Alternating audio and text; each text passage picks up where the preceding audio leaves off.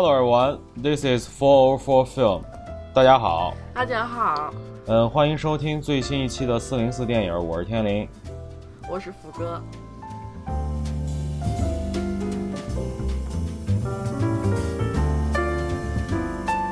好久不见，呃，最近一直没有更新，然后福哥最近还是看了不少电影，我最近确实看的电影比较少，三个月加一块也没有看超过二十部。所以这个可能一般的朋友，一般朋友听可能已经比较多，但是其实还是最近确实是比较忙，所以看时间也比较懒，所以看电影也比较少。但是还是最近因为正好赶上也算是夏天吧，算是国产电影的一个名义叫所谓的国产保护月，这是第一点。第二点也是就是。呃，国产的很多片也会在暑期档有一个相对来说大的爆发。呃，最近也有几部话题之作，所以我们呢也梳理了一下我们近一段时间看的电影，然后发现大概我们还是能拿出几部来跟大家说一下。所以我们今天也会给大家整体的梳理一下，我们从上一次，呵 呵上一次什么头号玩家呀、第三度嫌疑人这些电影之后，我们又看了哪些有意思的电影？呃，咱们就敬请期待吧。是，咱们主要这次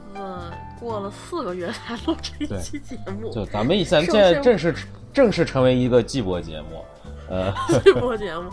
这个我我你看了二十部，我看了四十多部，这个。跟你情况不一样，我是真的是这么多部电影，你说哪一部给我印象最深，让我去挑，我真的挑不出来，哪部都不错，哪部都还可以。你要说真烂的话，你也讲讲讲也没什么好讲的。你我说半天，你们也不知道剧情，你也不知道什么主演，可能连海报都不知道。那最后我推荐推荐个毛啊！很多人都资源你都找不着最后。对资资源可能会有，但是就是说等资源出了，你都未必会去看。所以我觉得翻来覆去，咱们就讲讲就是比较热门的几部片子，然后个人的看法，然后再就像你说的，再挑几部我们觉得真的是很不错、值得推荐、有资源出来看的片子两个 OK，好好好。呃，正文之前还是欢迎大家。呃，欢迎大家关注我们四零四电影的官方微博，大家只需要在新浪微博搜索艾特四四零四电影就可以。然后也欢迎大家加入我们四零四电影的 QQ 群，我们的 QQ 群号是四八八二四八五五三四八八二四八五五三，欢迎大家加入。OK，呃，节目之前的这些开场白咱们就说这么多，那咱们就废话少说，直接进入今天的正文环节。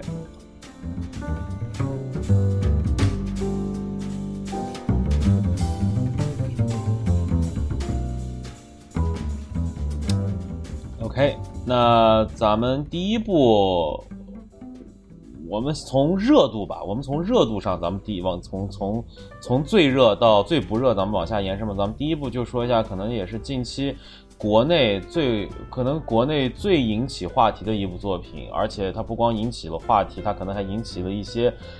可能不光是因为这部电影，但是最近这一段时间一直在聊的一些，反正是这个领域的事情。所以说这部电影，我觉得必须要聊一下，就是，呃，我不是药神，就是由徐峥和宁浩监制的这一部，呃，算是最近最热门的一部话题之作。呃，首先我们来看一下这部电影的一个基本信息吧。呃，我不是药神是由，我不是药神是由，呃呃东阳坏猴子影视文化传，东阳坏猴子影视文化，北京真乐道文化，就这些都是徐峥和那个宁浩他们的公司，然后包括什么欢喜传媒、金熙文化等公司进行制作的，然后发行也是由金星文化呃发行。这部电影的导演是文牧野，这应该是他自己导演的第二部长片作品。呃，这部电影的编剧包括韩家女，之前这应该是他，反正显示他这是他的第一部编剧，包括还有署名编剧有钟伟。之前是做过那个《消失的子弹》的制作人，包括文牧野自己也参与了编剧。然后这部电影的制片人包括监制，就是宁浩和徐峥这两个，也是影视界的大咖吧。这两个人首先是，呃，当然徐峥也参，就是也担纲了男一号，然后宁浩也在片中有，呃，客串。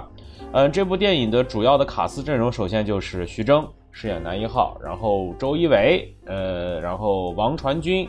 谭卓，谭卓这个演员，其实我之前没有关注过，但是我之前看了一部也是独立电影，就是那个，呃，西小河的夏天，然后那个里面是有他的，然后包括爆裂无声也有他，爆裂无声他演的是那个谁老婆吧，好像是，对对对对对对对，宋阳宋阳老婆，对宋阳老婆，孩儿他妈对，然后谭卓，包括还有像彭浩，然后。呃，彭浩饰演的也是他们中，就是他们这个团队中的那个小孩儿，叫黄毛。然后包括还有一个老演员，老牌的演员，之前是一个话剧演员和小品演员，叫杨新明，这是个西安的演员，他演的是那个牧师。然后包括其他的一些主要角色，还包括之前是那个曹保平导演的御用吧，就是王艳辉。然后包括还有像嗯李乃文、龚贝碧。啊，包括宁浩在里面有这个有客串，所以这个片子的卡斯阵容相对来说，其实我觉得知名度还是有的。所以说，而且都是一些实力派演员，所以他的这个表演这方面其实还是有保证的。然后这部电影到目前为止的票房是三十点六五亿，就是这是一个非常非常好的票房，已经破三十亿了。然后这部片子主要内容，我觉得我们已经不需要多说了，因为我估计可能看的人也都看了，然后听我们节目的估计应该是都看了，所以我觉得不需要多说。呃，那行，那咱们就先来说一下对这个片的大致感受吧。那福哥你先来说一下吧。我我更正你一点啊，就这部片子的导演文牧野，他其实这是他第一部独立执导的长片电影。他上一部电影是和其他几另外几个电影联合执导的一个，就是每每个人拍一小段片儿，然后组成一个电影，这那么一个那么一个形式。所以对他他来讲，这是他的可以说这个是非常非常成功的处女作啊。他之前也导过一些就是短片啊什么的，现在网上也有传，都可以看一下。我是没有看。啊，什么 battle 有一些，嗯嗯，好，是都是可以看的。这个片子不剧透讲，我觉得它确实是别不剧透，别剧透，已经开始剧透吧？这到都到都到这个岁月了，它都快下映了，所以可以开始剧透了。行行行吧，行吧，行吧，咱们这个是不，咱们这四零四是怎么四零四的？就是延迟太多四零四的啊。然后这个，我想一下。这个片子，我我们到现在其实北美是并没有上映的。我是看了那个，就是可以说是非常不应该的看了盗版，但是没有办法啊，这个好奇心还战胜了理智，所以就看了。但是这个片子现在据说是北美这边是也在谈要怎么样怎么样。今年这个北美的。院线引进片来讲，其实是都压错宝了。比如说，他压了动物，今年他首先压了《动物世界》，《动物世界》可以说是我近些年来看最多排片最多的那么一个一部电影。呃，就是说，光在加拿大就可能可可能有十几家还是几十，就十几家的那个电影院放映。其实其他就是一般来说，中国电影在北美很少那么大的规模放映的。所以当时在它上上映之前是引起了一定的那个就是关注度，因为确实没有想到，但是最后它败给了我不是药神，啊，再是另外一部也是，然后之后狄仁杰也是，狄仁杰和那个西红柿两部电影选择中，他们就是这边片方放的是狄仁杰，然后结果西红柿火了，所以这个这今年真的是个很迷的一个 那个状态，我也不知道怎么回事儿，嗯。我不是药神这个片子，我看完了以后，我是非常感动的。我也能理解为什么那么多人都非常的喜欢，因为他在剧作方面是做的非常扎实的。就是我不是说他那个就是就是就是说我不是说它里面很多细节特别的扎实啊或者什么，我是说他在情感情运营包括节奏上面，他做的非常的扎实。就是虽然有些地方它的那个就包括就是它用口罩那个符号，从头从开始就一直埋到了后面，这个作为一个引爆点，作为一个情绪的引爆点，它是非常成功的。而且我相信很多人看了以后都会有一种错觉，就是所有的白血病人就慢性就是慢性白里白血病人都会戴口罩，这种错觉是 会可能会产生的。但是怎么说？但是它确实是在这个剧作方面是下了很多功夫，而且超过了同期很多中国电影的。一大截，啊！而且我看很多评论都说这部电影有学习那个就是韩式煽情那种感觉，他确实学到了。对，这一点学的也非常，而且他运用的也非常的好，并没有一种违和感在里面，没有说就有种就是它是有中国特色在里面的，我觉得。对对，它还是就是中它的它的这整个这个形体就是感觉是非常中国的一个电商业电影。它不是你，你看这个剧本，你翻你翻拍到别的国家有可能，但是它不可能是这个味道，不可能是那么迎合这个中国百姓的味道，你知道吧？所以能一般一般一个作品它能火到像《我不是药神》那种程度的，很大的一点就是它符合这个它的销售群体的口味，而《药神》我不是药神，它做到了，我觉得这是一个。啊，惊喜点吧，这也是为什么最后我对这个片子评分，虽然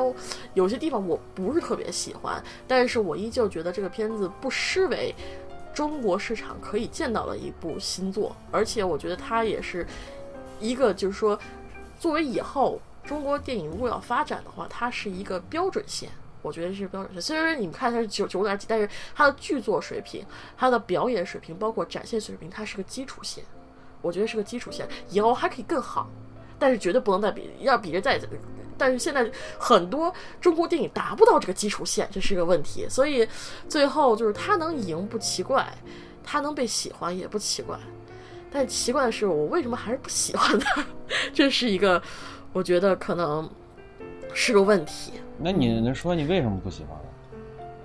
我仔细研究了一下，我为什么不喜欢他。第一点是，他确实是为了煽情，牺牲了很多的剧情合理、合理性和现实和现实意义。比如说，病人他在这个视角，他的这里面有什么视角？有要饭的视角，有警察的视角，有包括就是药厂的视角，他都有三个视角，他都有。唯独缺了一个什么视角呢？病人视角。他唯一在这里面整部戏里面唯一一场有病人视角的两两场病人视角，一个是王传君那个角色自杀，这是一场；另外一场是那个老太太抓着警察手说：“你不要去抓这个人，放过我们好不好？”就那两场是病人视角，但他是主要的主要角色吗？其实并不是，他在这里面只是作为一个推发一个剧情的冲突点放在了里面。而，然后，而且我觉得他有，而且这个剧作我觉得太过工整了，包括就是说两次的人物死亡都对应着一个人物的改变，这个就太戏剧性了，太刻意性了，有种让我觉得他是他讲了一个很现实的题材，但这个时候他又加入了太多戏剧性里面，就有一种感觉。就是说，你看一个就是说犯罪题材的一个就是电，就是一个现就这这就是一个一个电视，结果他给你演起朱丽叶与罗密欧了，罗密欧了，这种感觉我觉得是一种就是说有种不这种不现实感和这种现实题材不太搭嘎，所以我觉得这个片子我不喜欢它的地方在这儿。嗯，这是两这是两点，然后第三点就是对这个药厂。的那个刻画我不是特别喜欢，虽然说我觉得，因为他现在这个矛盾吧，他不能，他他这个矛盾塑造必须需要需要有个恶人嘛，你要煽情的话，你就要必须把这个剧情塑造的非常单一向一些，你不能把它就如果说你要给更多人看的话，格列宁的那个就李乃文演的那个角色，那个药物那个销营销代表是吧？那个人。对，那个药袋，那个药袋就是真正的那个正版药的药袋，就那那那一块儿。他这么说吧，他这个剧情你要删的话，而且很多韩国电影都这样，你要煽情的话，你的你的那个就感情对立点一定要单一，你不能太多，因为你太多了，观众就开始矛盾了，你知道吧？这个矛，因为很多观众像包括我在内，他们都是看一边看一边站位的。这个一般来说，主角他们都会先站主角队，然后看通过这个事情，哎，再跳这个队，再跳这个队，最后慢慢分成不同的小营派，然后最后互相就是得出自己的观影感受。这个是一个观影的一个过程，不是说谁做错谁这是什么做错或者做对，这是观影的过程。而在这里面呢，如果你想让观众有统一的感觉、统一的感受，你就需要有一个非常单一的一个目标立在那里。而他选择所有这个目标里面，他选择的。是正版药的药，药就是正版药的那个药药袋，这个是他所选择的这么一个地方，而他没有详细的说出为什么正版药那么贵，在电影里他没有说，他把这个这个信息隐藏掉了，同时他也没有说这个正版药和这个副这个这个这个这个盗版药两者之间为什么。药袋一直在说吃盗版药会出病、出人命，会不安全，他都没有讲这些，他只是就是完全是给设定，就是吃这药一定好吃，这药一定好。所以我觉得在这方面，他就是为了煽情，而删了太多了，但是没有像韩国那么删的，就是有点就是真的是恨不得把洋葱塞你鼻孔里面那种感觉，他倒没有，他但是他但是就是再往过一点，就是那种感，就是那种就是非要让你哭的那种感觉了，所以我觉得这是一个比较危险的地方。因为我知道很多中国电影就是一一一方面看到这边好了以后，就立马往上面推，越推越极端，越推越极端。我是不希望看到就是说走向一个韩国电影的那种那种感觉，因为我真的不喜欢韩国电影那种煽情。当然这是我个人看法。说回到这个片子里面，这个是他把这些去掉了以后，你说行不行？没有问题。但是作为一个现实题材，但是还说完了，这个片子是现实题材的电影，你隐藏了这些信息。为了煽情，还就是又造成了这种就是说和现实不搭接线的这种感觉，也就造成了后来很多的，我看就是很多就是就是电影放出来刚火最火那三个星期之中，很多讨论，很多人都说原药厂商是那个是是坑人，是害人，是那个就是说吃人血馒头这种话非常非常非常的多，所以我这我觉得这是我对这这三点是对我来说是这个电影我觉得是非常。我接受不了的地方，剩下的演员都非常的出色，基本上没有掉链子的。然后，嗯，当然我不大满意的是那个，就是那个跳钢管舞那妈妈那个角色，我我我觉得这个设定有点儿，就是还是就是徐峥那一套吧。就是徐峥不是之前有个幕后玩家嘛那片儿，他的那个他他就是还是设定成他就是他眼中那种女人的感觉，就是非常贤妻良母。虽然我跳钢管舞，但是我还是为了孩子什么什么什么的，这种感觉就是。哎，就是就觉得这个人物特别符号化，存在意义就是为了调节，有点就是调节中和一下性别这个这个问题的感觉似的，所以也这一点也算是我不大喜欢这片的感觉吧。但是我自己自己的看法，演员都很好，然后摄影啊、节奏啊，没话没得说啊，这就是我对这个片的看法。其实还是蛮矛盾的，我觉得，嗯。行，那福哥说完了，我也说一下我对这个片儿的感受吧。首先，我表明态度吧，就是我非常喜欢这个电影。然后，呃，可能我我也不说的绝对吧，但是说可能，我觉得可能到时候咱们在评 top ten 的时候，可能我不是药神，至少应该在我的前三里面吧。我觉得这应该没跑了。我觉得从这么几点来说，我对这个电影的电影的喜欢，首先第一点，我觉得从电影角度上来讲，呃，就是我觉得他拍的就是很工整，尤其是作为一个。第一次参与、第一次独立完成长片制作的这样一个导演来说，我觉得这部片的无论是他在情绪的情绪的转换上，包括他在叙事上，包括其实他在影片中加入的不多，我觉得且正好的一些幽默元素上，我觉得都正正好，而且包括这里面的一些剪辑和他配乐该到的一些点。就像你刚才所说，确实这个片儿拍得很工整，而我个人觉得这个工整这件事儿对我来说是一件好事，而且我觉得正好是恰到好处的，这是第一点，这是从电影上角，电影就是电影角度上讲。然后其次，我觉得从社会意义上说，我觉得可能这片儿很多问题没有说透，然后很多问题大家觉得可能包括有说可能说打错点了，呃，但是我个人看过，因为毕竟。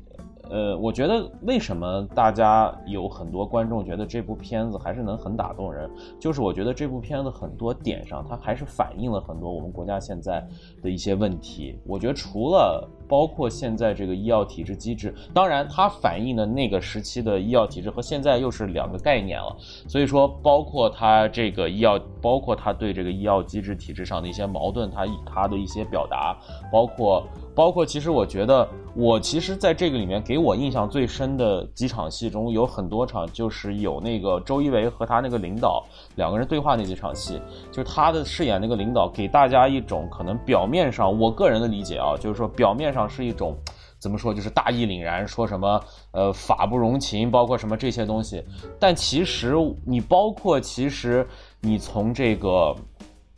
呃，这个药物代表和警和警方在沟通中，这个药物代表的这种盛气凌人，你明显能感觉到，就是说，其实，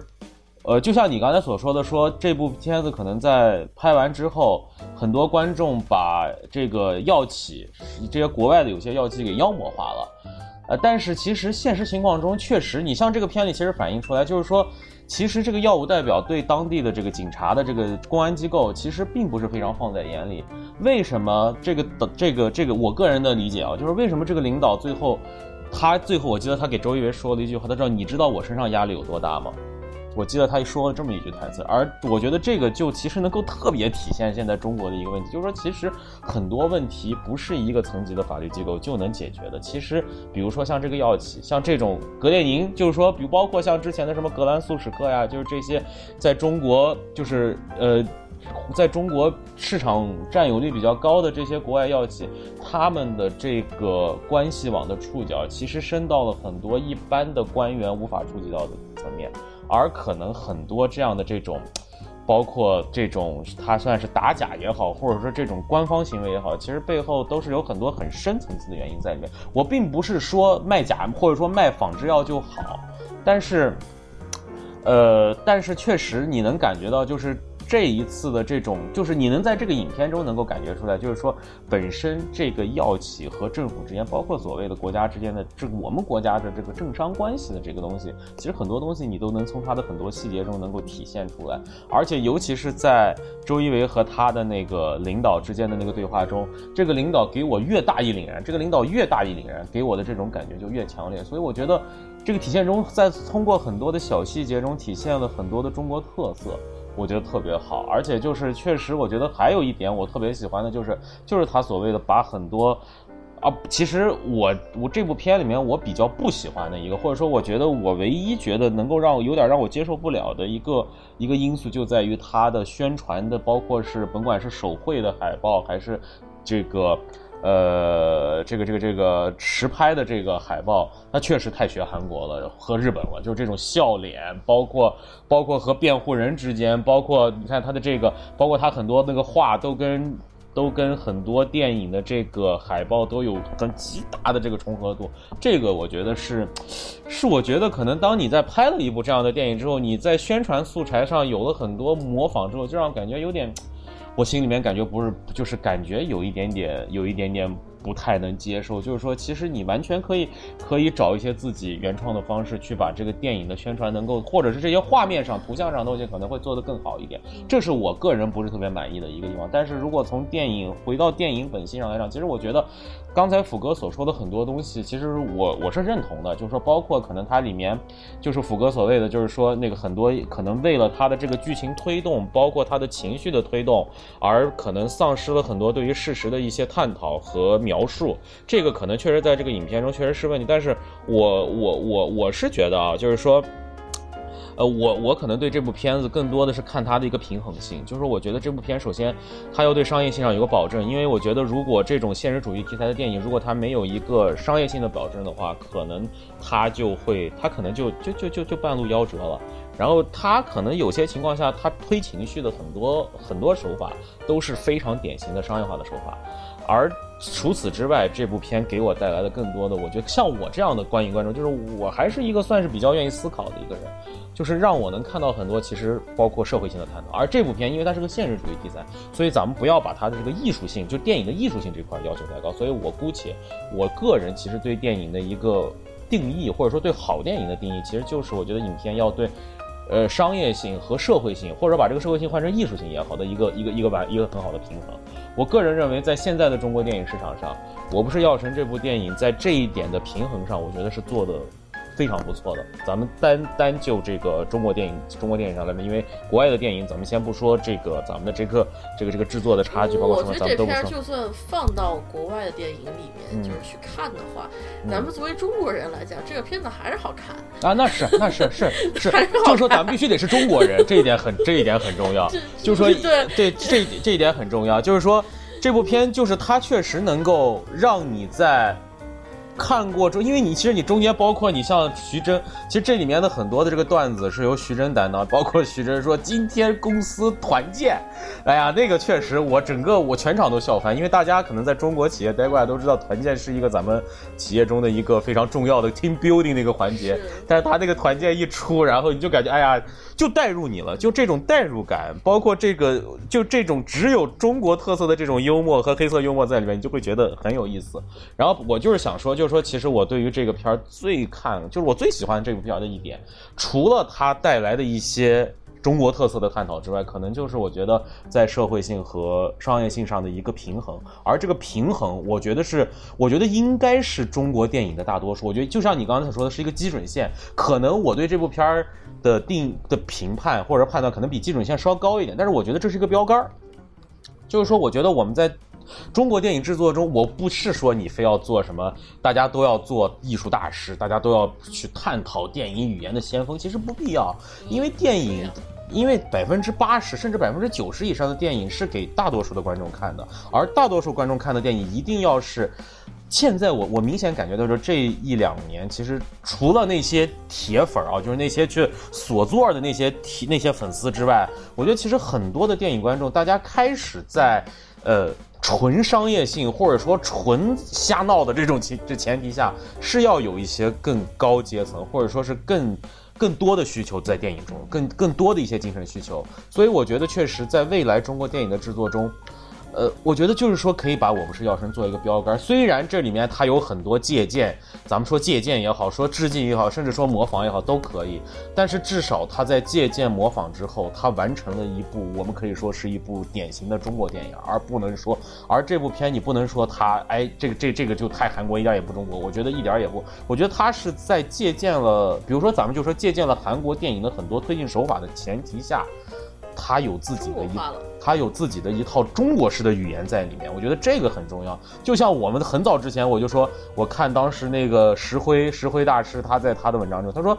中国电影人最重要的目的就是要探索中国人自己的电影语言，这个是一个非常重要的。咱们再套生搬硬套别人的这个。这种手法都是不行的，还是要找自己的自己的这种特点。我觉得这个可能，我觉得中国是，我觉得我不是药神这部电影，至少在这个层面上是达到了我的要求，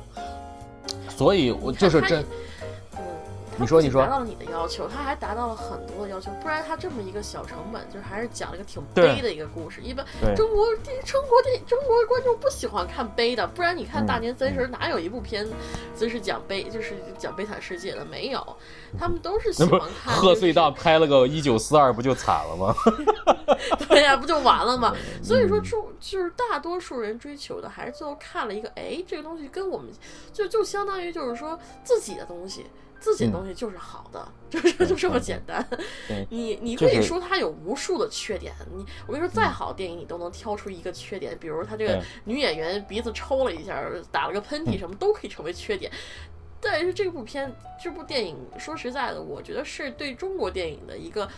亮点，一个突出的点，一个激励。我觉得是一个是个激励。但是是这个是是闪一，就是灵光一闪的，还是以后会有更多的喷发式的更多优秀作品，这我不知道。但是总归这种电影出现是好事儿，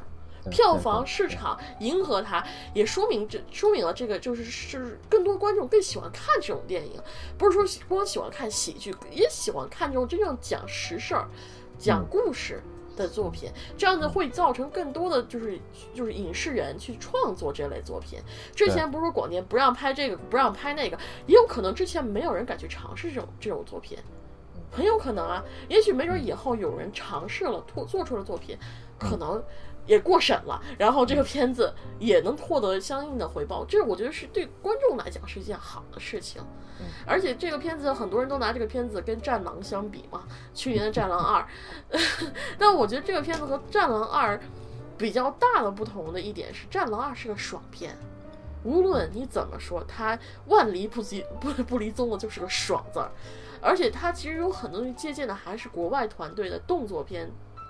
的方式，而且是 B 级动作片的一些方式，对，B 就是相当于上个世纪九十年代美国动作片的那种形式。而我不是药神这部片子真的是有一个中国电影语言在里面，让你感觉到说这个有点像是咱们九十年代时候看着冯小刚那种大腕儿啊、甲方乙方那种感觉有一点，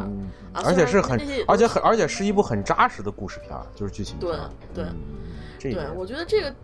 这对我觉得就是，尤其是就就我看我看四十多部电影，我不是提它，因为我确实看了四十多部电影，实打实的看那么多电影。我这么多电影来，我都没有一部就是说从盗版看盗版看这部片子印象深刻的原因，就是因为它确实在这个电影语言、在剧情上各方面都做到了非常，而且确实还是挺好看的，就确实还是好看，这是第一部。就是好看，咱们说了半天就是好看，就是好看，没有电影的说。电影就是要好看，然后才你我我我，当然这是我个人看法，就是首先你得满足大多数人的这样一个愉悦需求，或者说是这种娱乐需求。但但是在娱乐需求的基础上呢，你还能让大家产生一些探讨，产生一些社会效应。我觉得这就是好的。包括其实这部电影，咱们不是说，首先咱大家对大家对这个抗癌药现在现在的这个讨论是越来越多，而且包括已经是惊动了最高层级的人，咱们的最高层级的中央领导人过专门根据这个电影下了个批示，这 这个是在近几年很少见的。而且我还想说一点，就是说这部电影是我看的，就是。大家就是我上一部看的，大家吸溜吸溜成这样的是唐山大地震，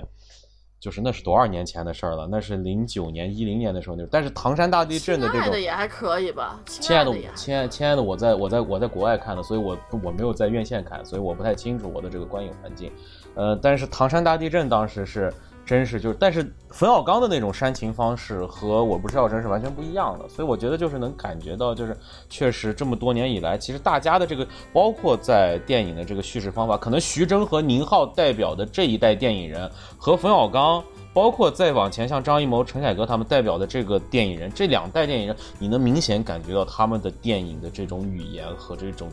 剧情推进，包括整个的一套手法，确实有很大的不同。这一点上，你觉得你能感觉到这个这种不同？我觉得这个也很有意思。时代不一样了，对，进该进步了，该进步。不是说老套不好，但是有些东西有新东西肯吸收、肯放出来、肯去放，我觉得这是包括事儿。对，包括还有一点就是，我觉得就是这个是就是。就是其实我觉得不光是电影语言，包括其实很多东西它都是有一个时代性的，就谁也不知道未来的电影语言会变成什么样。但是至少我觉得宁浩和徐峥他们就是推出的这种电影的电影语言，正好是这个时代。它就是这个样子的，所以我觉得这个是很重要的。这种电影，电影，我觉得就是这个时代的一个影像记录和这个时，或者去记录这个时代的一个一个很重要的一种一种一种记录方式。所以我觉得符合时代感这一点其实非常重要。所以我觉得如果还没有看这部电影的观众，还是强还是推荐大家去看一下，或者就是说，因为确实很难得。就像刚才福哥所说的，我们也不知道这部电影究竟是昙花一现，还是会。鼓励起一批这样的去重内容、重剧情的这样的这种呃制作制电影人去制作这种电影，而且我们也不知道我们的监管方、我们的我们的我们的这个监管层级，因为现在大家也知道这个电影是收归到中宣部了，所以说跟广电已经没关系了。所以说这个这个到底是一个什么情况，所以我们也不知道。所以说希望是一个起不不仅仅是一个点，而是一个起点，至少是一个起点吧。所以我觉得这一点很重要，所以咱而且就是我其实刚才还想说的，就是说中国电影人天生的就可能比，比那个比可能其他国家相对来说可能就是自由内容上可能更自由一点的这样国家的话，可能天先天的就有一个任务，就是要去探索中国电影能表达的这个边界。就是就是说，他天生就是有这样的一个任务在里面，这没办法。我觉得这个是咱们的一个国情。中国电影人跟那个就是某些啊，就是一神教的国家，中中东那边的电影人一样，都是戴着镣铐在那跳舞。对对。但是你说，所以说这，但是不管怎么样。是任何国家创作电影人，你说百花争鸣的好莱坞，人家也有难题呀，什么题材都拍了，我该拍什么？这人家这现在是闹这个这个这个发愁这个呢？咱们中国人是有那么多题材，哪个题材我能拍？所以无论如何，我觉得。去拍去创作，对于我们这种屁民来讲是个好事儿。拍出来能看，哎，我们乐一乐，聊一聊，多好！不用背四零四，多好！这是一个对我们这种影影迷来讲是个是个好处。我们也不管它是什么，但是我不是药神。今年来讲，它从质量上，从受欢迎。角度上，它都是数一数二的。不管之后年后怎么样，我觉得这个片子至少在今年应该是第一部有这样效果的片子。对，在今年的中国电影的这个中国电影的这个记录上，我觉得是留下了一笔。就是我觉得这一点是极其重要，对这部电影很重要。我觉得对电影市场，我觉得我吹一波，我吹一波，我觉得今年之后不会有比要我我不是药神的电影更好的了。嗯，目前看我觉得很难，不会很难。目目前看很难，就是因为确实，当然就是说你一年能出一个这样的爆款，我觉得也就也也很难得。你像有时候之前前几年一个他妈出个最后出个战狼二，那你对吧？对吧？你只能尴尬的接受了。对对呀，对呀。呃，就是所以所以，但我就怕就是就怕就是之后，其实今年中国电影其实挺百花齐放，咱们之后再讲几部也可以都都也是中国电影，其实，呃，而且其实我们现在发现，就是我们会每年看到几个不同的这种新的新锐导演的出现。包括你看，今年文牧野，包括像那个，像其实每一年，像包括前两年的毕赣呀，像这些导演，每年都有不同风格、不同叙事类型的这种。包括比如说像陈正道，他拍什么记忆大师，什么什么什么什么什么什么什么这些大师，其实你能感觉到，就是说我们的很多的，就是原来不熟知这些导演，现在慢慢的走上前台之后，这些导演慢慢的给我们带来了很多不同类型化的这样的一些尝试和观影的感受。我觉得这一点对电影中国电影来说是一个好事。就是说，之前跟你讲啊，哎，我我我我说一句话，不好打断你了，但是我一定很想说这，我你说完了我就忘了这话了。嗯，我是想说，现在其实啊，是中国电影的混战时代、战国时代。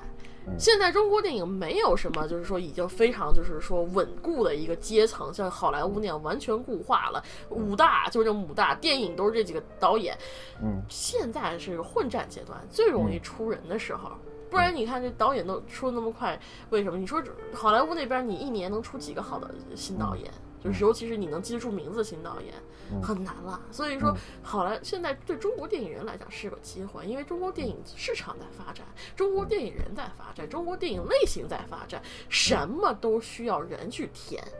所以我觉得这是一个值得期待的时代。而且其实最重要的，我觉得你说是对的。而且我补充一点，就是说其实。混战时代其实更重要，其实还有很重要的就是现在其实中国还属于它的一个高速增长期。目前来看，今年的票房的增长幅度也不会非常小。高速增长期带来的什么？高速增长期带来就是资本还是愿意进入到电影市场上来的，而这个阶段是让很多给了很多的电影人去试错的空间，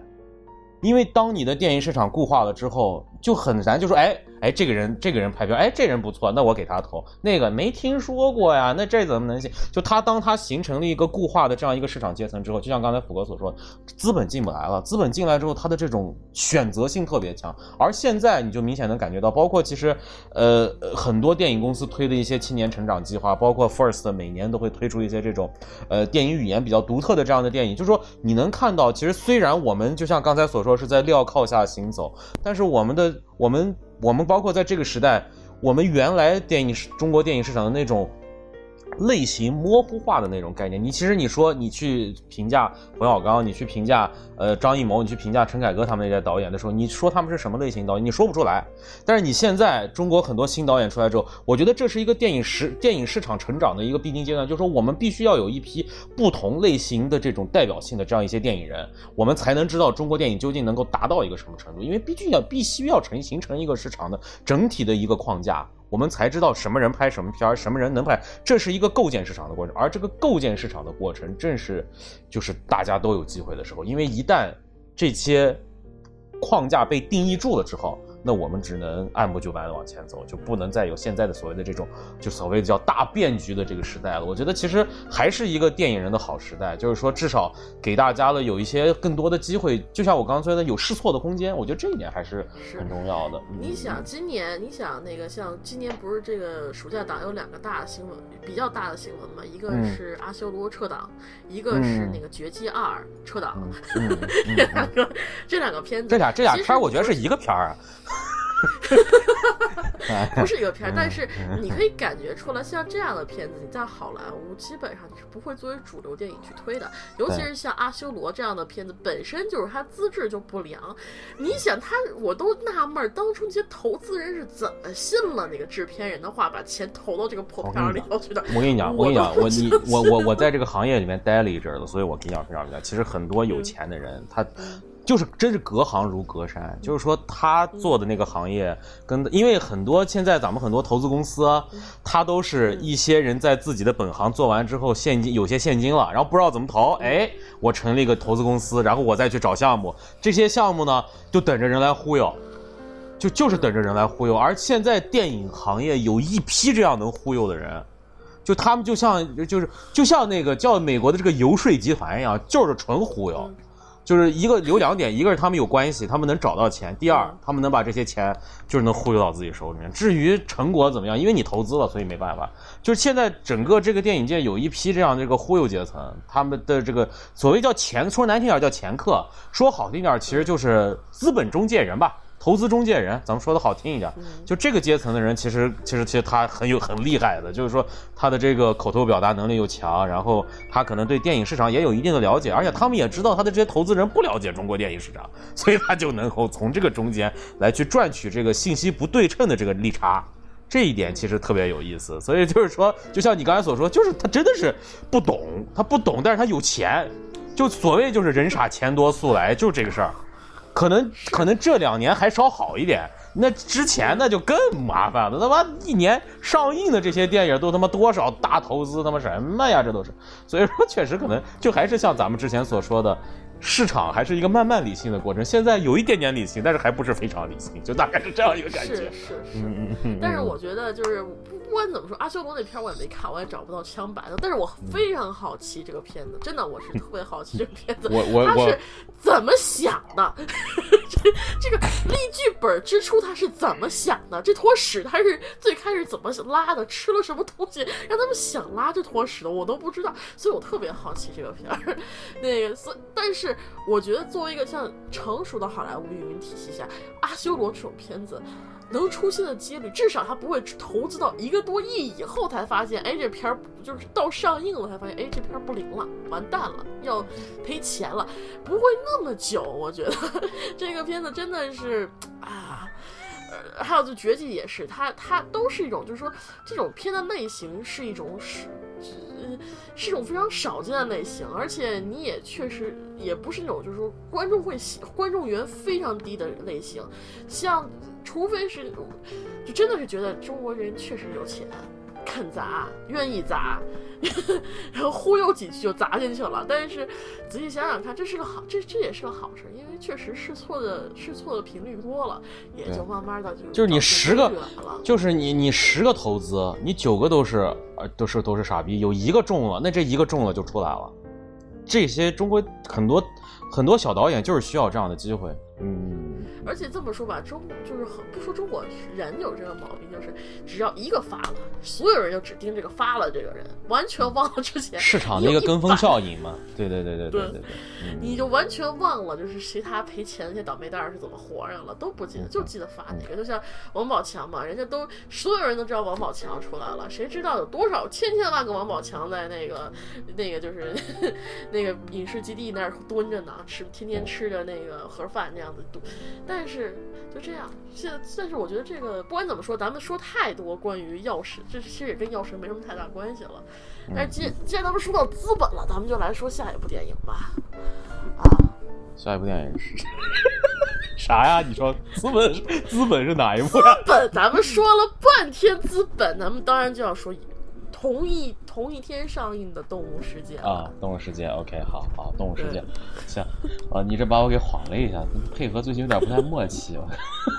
咱们三个月没有聊天了，好吗，大哥？这这就算没有默契，不能怨我，不能怨我。好好，咱们来聊一下《动物世界》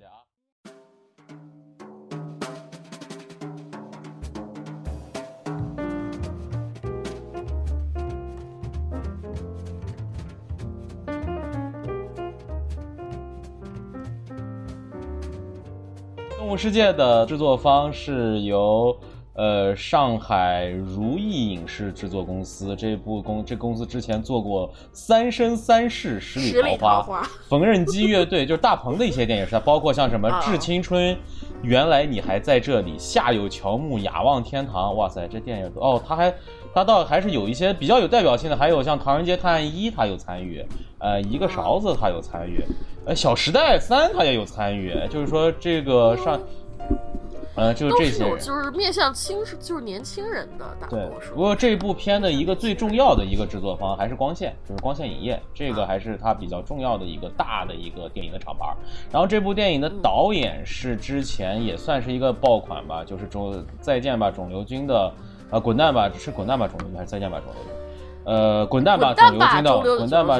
滚蛋吧，肿瘤君的导演韩延，然后这部电影的编剧也是韩延自己独立担纲。然后这部电影的剧情我们就不说了，因为这部电影的剧情可能大家也也大概都了解。这部电影的主要卡司，首先男一号李易峰，然后女一号周冬雨，然后还有一个比较重要的一个一个一个一个演员，然后他就是我们的老影帝，好莱坞影帝迈克尔·道格拉斯，然后还有一些比较。主要的一些配角，我觉得比较重要的一个就是那个曹炳坤，就他之前我知道他的角色，就是他在那个《潜伏》里演的那个谢若琳，那个也是当时在《潜伏》中非常出彩的一个角色。然后包括其他的一些演员，像什么王歌呀、苏可、池佳，然后这些都是一些呃配角，所以大概就是这么一个情况。然后这部电影目前的票房是，刚才我们的中我那个我不是药神是三十个亿。这个片儿票房最后截止到今天是五点零九个亿，就确实可能这一这这样一比，就确实一下就比下去了。然后这部电影，这部电影怎么说呢？这部电影我先来说一下吧。呃，我说就是，其实我是觉得这部电影给我是有惊喜的。就是说，其实我在《肿瘤君》中，我就看到了一些韩延的一些他想在电影的一些一些个性化的一些一些画面上的一些想法，包括其实他中间有一段，我记得是肿瘤君去去，就是它是一个一段幻象，就肿瘤就是那个呃那个白百合在里面。打怪，然后有一段我记得有那么一段，就其实能感觉到，就是其实韩岩他有这种想要去做一些电影这种画面和这种视听语言上的一些探索，但那部片因为毕竟它题材所限，它可能是小试牛刀。然后确实，我觉得在我觉得个人我个人来说，作为像《动物世界》这样一个其实整体的这样一个基调有点大逃杀意思的这种这种片子题材中。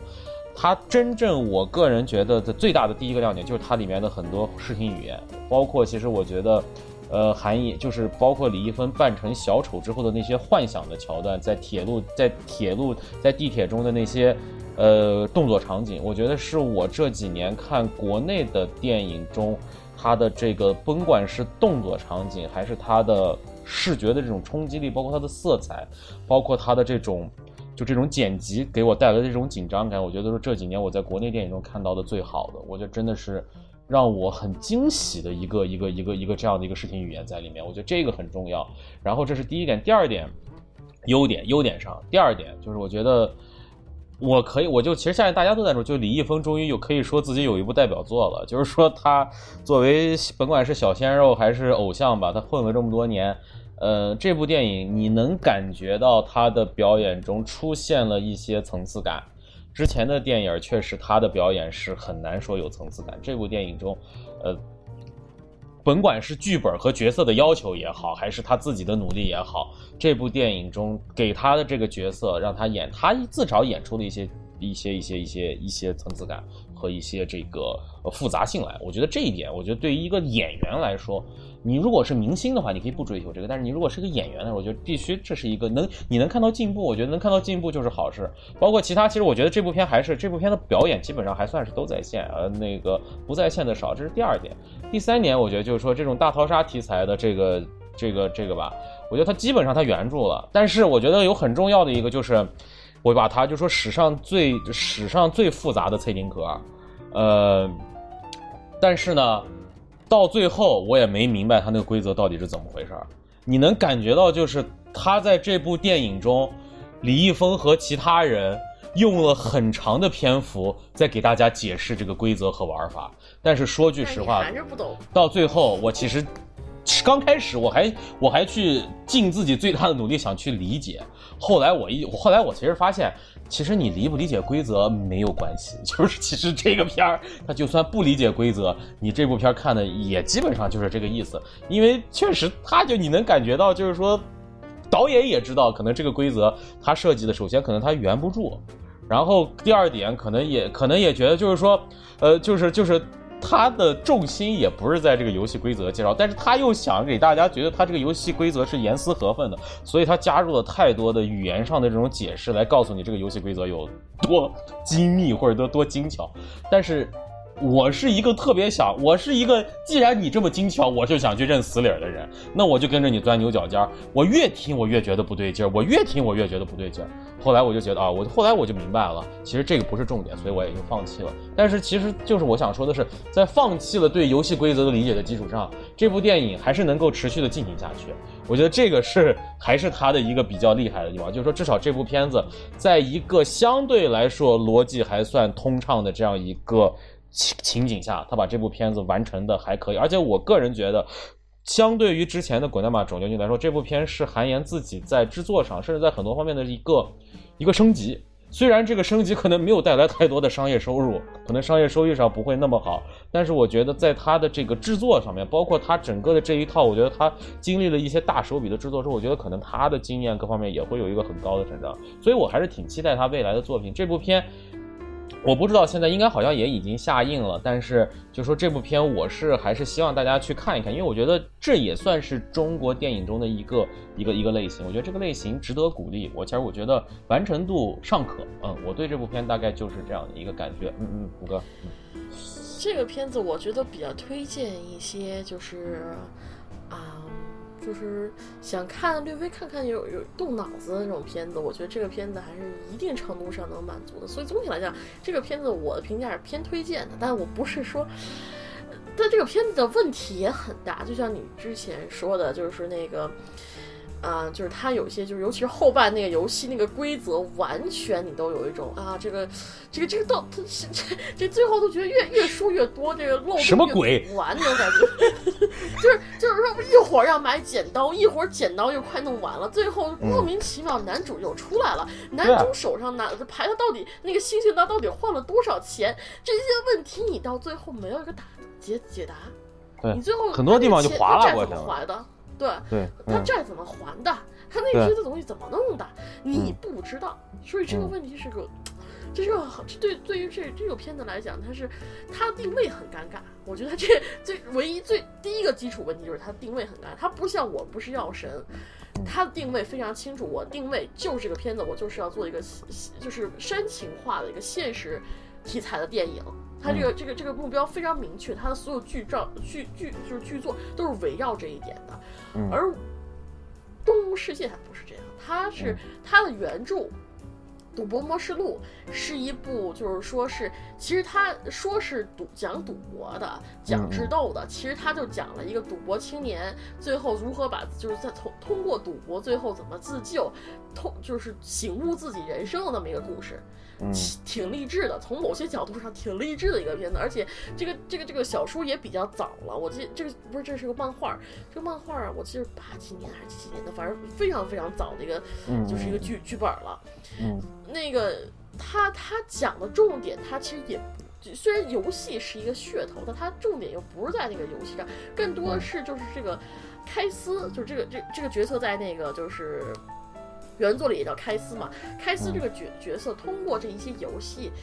所感悟的一些个人的一些经历，比如说，他这个就是他这个末世，其实你看这个非常复杂，这个蔡丁河呀什么的这些东西，其实是他这个末世录最开始的一段，他后面还有好多呢。末世了后面还有好多游戏，他那个就是他开始这一段，然后后来他这个开司这个角色，我剧透一下，他最后在这个这个船上，他他其实是真输了，他没有最后一下就是说自己就是那个突然甩出一把钱，然后把自己给救了，他是输。了，输得彻彻底底，然后呢，被丢到了地下工厂去给那个去给那有钱人挖矿去了，不能说挖矿，就建地建立地下城市去了。然后一每一个月他只有就是非常非常少的钱，可能就是就是咱们相当于就是说正咱们正常工资说一个月一千块钱，他可能一个月拿十块钱。然后这十块钱，人家资本主义还盯着他，要把他这个钱给抠过来，那种感觉非常的苦。每个月唯一能得到快乐的一件事情，就是一个月发工资那一天，拿这个十块钱去买一杯冰的啤酒，这是他 那个就是就就是每天忙的要死要活的，过的不是人样，就那种情况下，然后他开始反思自己的人生。想自己是要继续活下去，然后这样的一个激不断激励自己，后来去参加不同的游戏，然后去获得就是真正去获得自己的自由。这个是，但是回到就是《动物世界》这个电影里面，它只截取了这个第一，就是这个这个赌赌博艺术最前面的这么游戏，拍了一个将近两小时的电影。嗯，而且所以说，它这个故事结构可以算是就是完全的魔改了。完全的跟他的原著是，就是就除了拿了这个框架，拿了这个人物和那个拿那个游戏规则以外，他很加了非常多的东西，加入了非常多的内容，然后变成了一个主角，你不知道他是该励志还是该怎么样，你也不知道这个剧情他是想走个什么样的剧情，你只知道他就是要玩一个游戏，游戏玩完了就完了，这么个片子。然后中间有很多视效化的，特别让你感觉特别视效化的东西来来来来带动这个剧情。所以说，这个片子就是最后就变成了就是小就怪兽打怪兽打打小怪兽，打完小怪兽以后打下个小怪兽，最后打小怪兽不行玩游戏，玩完游戏以后，哎，我成我是赢家，我走了，这么一个系列的一个给你感觉。这片的游戏感挺强的，嗯。对这片儿就是个游戏感，对对对对对，而且包括他之前的那个小丑那个打斗那段，那段的那个真人快打那个感觉也也挺强的。是他他走的是一个就是血腥片，血就是然后走了他前半，尤其是前半部分走是个动作片的套路，就是我打我弄我怎么怎么怎么弄，然后到后半部就转为了一个就是一个就是烧脑大逃杀。烧烧脑大逃杀就这种状态，但是具体有多烧脑多大逃杀，可可就是就是这个脑子有点这脑子这脑 这脑子烧糊了，就是没好好，就是这种感觉。你你去看原著，我去比较推荐的是，如果原著那个动画，它那个它有动画，一一呃一零年的时候，它有放映了一个那个二十四集动画，有兴趣的可以去看一下。但是它那个画风非常奇怪，就是人鼻子特别尖，下巴特别尖，感觉特别像那个校园憨丧那种感觉，那种反正一。低头就能把自己那个下巴戳穿那种感觉，我不觉得这个那动画片特别适合所有人。如果不想看动画片，我推荐去看他的电影第一部，就基本上就是给你讲清楚那个剧情是什么。我觉得还蛮精彩的，尤其是日版的那个电影的话，它真的是按照原著来拍的，而且讲的那些内容啊什么的也都是，就就就就是还是那个就是一个就是更偏向于游戏性的一个片子。而这部片它定位没有搞好，它开始就是想先给男主设了一个苦大仇深的人设，然后加了那么多动作戏，最后走向了一个智斗的环节。所以你可以看到这个，这把不同的题材融合在一起，它有没有融合好？尤其是最后智斗环节，它又没有弄得很严丝合缝，让人。人就是叫绝的这种感觉，他没有，所以说最后就觉得，我觉得你就只能说就是爽一半的感觉。你要不看动作片，哎，我有点爽了，然后结果换到智斗了，这都看智斗我有点爽了，结结果就结束了，就这么种感觉，有点意犹未尽，但是。嗯，作为一个系列首部电影来讲，我觉得是个不错的开始。至于下一步怎么拍，我觉得这这是个非常严肃的问题，就是你得找准这部片的定位，你到底想把这片拍成什么样子，这是个非常严肃的问题，需要找准的。因为这样子，为什么这部片最后没有成功？虽然它之前口碑大爆，口碑大爆，很多人就是因为抱这个看烂片儿心思去看这个片子，所以忽然一下看到，哎，这个有它，这这个片子有脑子，有智商，有节奏，有动作，有特效，哎，这片儿还不错。相比之下，比其他片来说是要好，但是这片也没有好到说像那个到一个标杆的地步，像我不知道是要要是那种标杆地步，它还欠缺着很多东西，它需要找准一个，对这个就是这个导演他到底想拍的是特效，还是想拍智斗，还是想拍这种感情，他必须要找准一点进行发展，如果找不准这一点。那么观众就会不断的流失。现在五亿，你看着算是不多是吧？下一步他找不准，还会更低、更低、更低，一直到没，就是片这个系列就被 cut。但是我觉得这是个非常可惜的事情，因为这个系列来讲还是挺不错的。我觉得有，就如果说这个。他如果找，因为原著我比较喜欢有一点就是关于人消费这一点，他他在里面就是说说现在年轻人很多年轻人就是那个乱消费、乱花销，什么都不管不顾，然后花欠了一大笔钱，最后就要跑到船上去那个希望之船上去靠那个就是玩这个游戏来还债。或者是如果没还不成债，他就要下那个，就是下的那个地面，就是到地洞里面去挖矿。这种情况下，但是还是有人不断去消费，因为人的概概就是人的对那个消费的概念没有概念，他们不知道买了这个东西又怎么样，就觉得什么都是应该得到的，什么都是应该买的，什么都是可以的，没有一种就是节俭的观念在那里，没有，所以让他们就变得非常的被动，让人生过得非常被动。我觉得如果说动物世界。把这点抓住了，拍了出来，那他正好可以蹭，就是这段时间刚出来一个就是新闻，就是有关于就是几百个大学生被那个信贷公司告上法庭那么一个新闻，你有没有知道？他可以可以略微蹭蹭一些社会热点上去，但是他没有。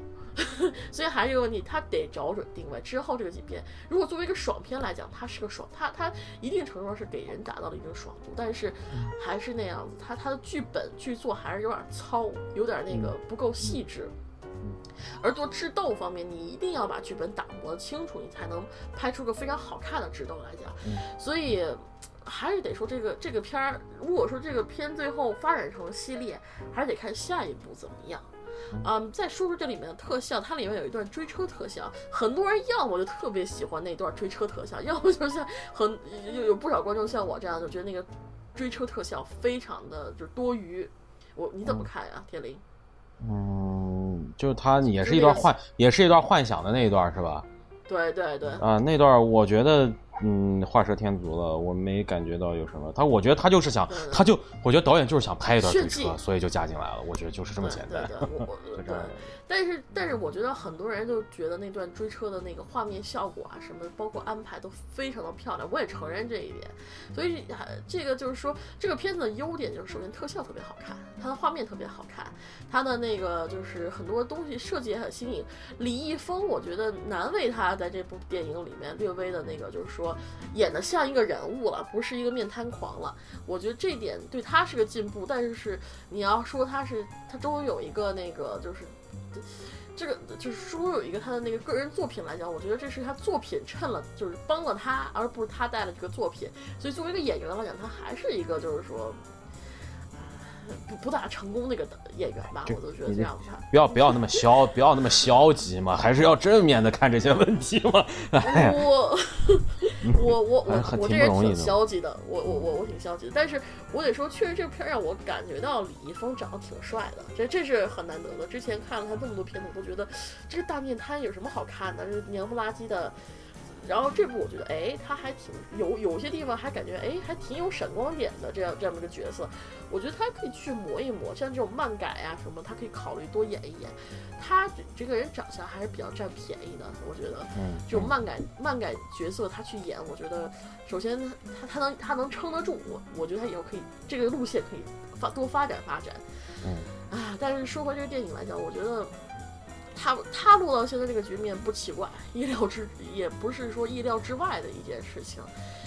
但是我希望还是能看到下一步吧。嗯，另外，我觉得我我觉得我我觉得我我觉得这片儿最重要的一点就是档期选错了，我觉得就是没实在是万万没想到碰到我不是药神了。如果要不是碰到我不是药神的话，我觉得它的票房不至于到五亿这个情况。因为你纵观这个题材的电影，包括还是呃其他，我觉得韩延的这部电影还是有它的很多亮点。就是在线下的中国电影市场上去比的话，我觉得它是有自己的一个一个一个一个一个收入的空间的。但是正好他就大家都对这个谁也没有对我不是药神的这个电影的这个热度有这样的一个预判，所以我觉得其实这片它固然有很多它自身的问题，这个我承认，因为我看完。我也看出它很多自身问题，但是我觉得如果在这个线下的市场上来说，我觉得它值得一个更好的一个表现。至少我觉得它比什么，我看一下那些上十亿的那些电影，就是什么这这些电影，包括比它票房高那些电影，有很多我觉得是没它好的。所以我觉得或者说说，或者比它更有是没它那么有市场卖相的。所以我觉得他还是我觉得可能确实是这个是一个意外。这个确实是一个意外，没办法。其实，其实你这么说，我觉得还是得说回咱们之前的那个，就是关于中国市场不成熟的这个问题。其实还是一些一个问同样的一个问题，因为中国市场不知道像这种像这样的片子，它应该在什么档期上。你比如说像《死侍》，《死侍》当年是什么是什么档期上？它是二月十四号上的，是那个是属于说，就是说那个，呃，在北美来讲是属于 P，，就是说，嗯。第一个小比较偏小的一呃那个试水的那么一个就是档期上的，就是比较冷一点的一个档期，比较冷一点的档期，不是一个，因为它是情人节嘛，情人节一般都是上那种就是爱情浪漫片，像这种就是像这种动作片，一般来说它不会就是放到那个二月份这个档，它所以说人家这个档期什么都已经是都是个系统化，就这个档期我放我能火。而像这个我不是我不是要是我不是我就是像这部《动物世界》，说实话，它怎么放，他放哪个档期去，都。我觉得可能他们作为一个推现在这个推这个电影的人来说，可能对他们来讲，暑假是青少年最时间最多的、最充裕的一段时间，所以选择这个档期上是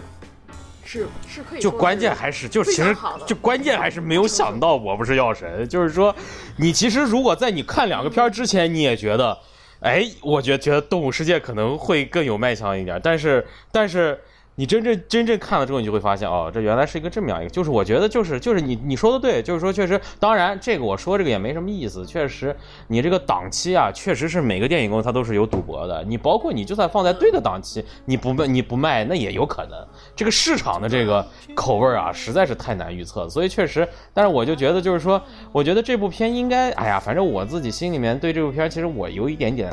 是同情心，就是我也挺希望看到他，我我是同情心，主要在于说，我希望他拍下一部，就我希望他别因为这部片儿的这个商业的收入不是特别好，去影响了他下一步的创作，我是这么一个想法。我所以我觉得这个片子就算他他就算就是说没遇到，就是我不是药神或者遇到什么其他片，他也不一定真的有实力去拿到，就是比